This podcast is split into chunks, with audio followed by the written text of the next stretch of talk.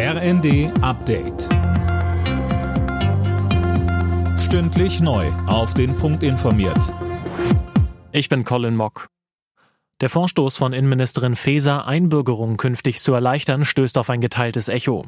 Union und AfD lehnen es ab, dass Ausländer leichter an einen deutschen Pass kommen sollen.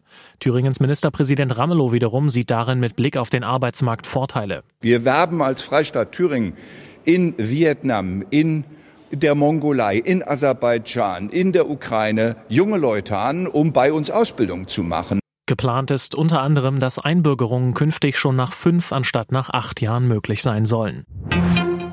Die EU-Länder wollen die Aufnahme von Flüchtlingen in Zukunft besser koordinieren. Die Innenminister der Mitgliedstaaten begrüßen einen Plan der EU-Kommission, in dem dafür 20 Maßnahmen vorgeschlagen werden. Man sei sich einig, dass mehr getan werden kann und muss, sagte Tschechiens Innenminister Rakusan nach einer Sondersitzung. Unter anderem soll es eine engere Zusammenarbeit mit Tunesien, Libyen und Ägypten geben, um die Ausreise von Migranten zu verhindern. Von Hilfsorganisationen gibt es an dem Aktionsplan dagegen Kritik. Er sei nur eine Neuauflage alter Ideen, die nicht funktionieren, sagte zum Beispiel Oxfam Migrationsexpertin Pope.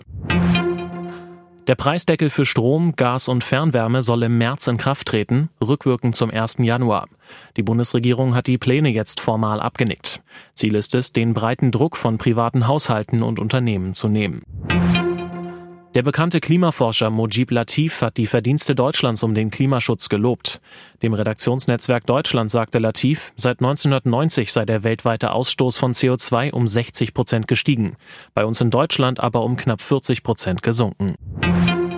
Bei der Fußball-WM haben sich England und die USA mit 0 zu 0 getrennt. Damit verpassten die Engländer den vorzeitigen Einzug ins Achtelfinale. Die Niederlande und Ecuador spielten 1 zu 1, Katar verlor mit 1 zu 3 gegen den Senegal.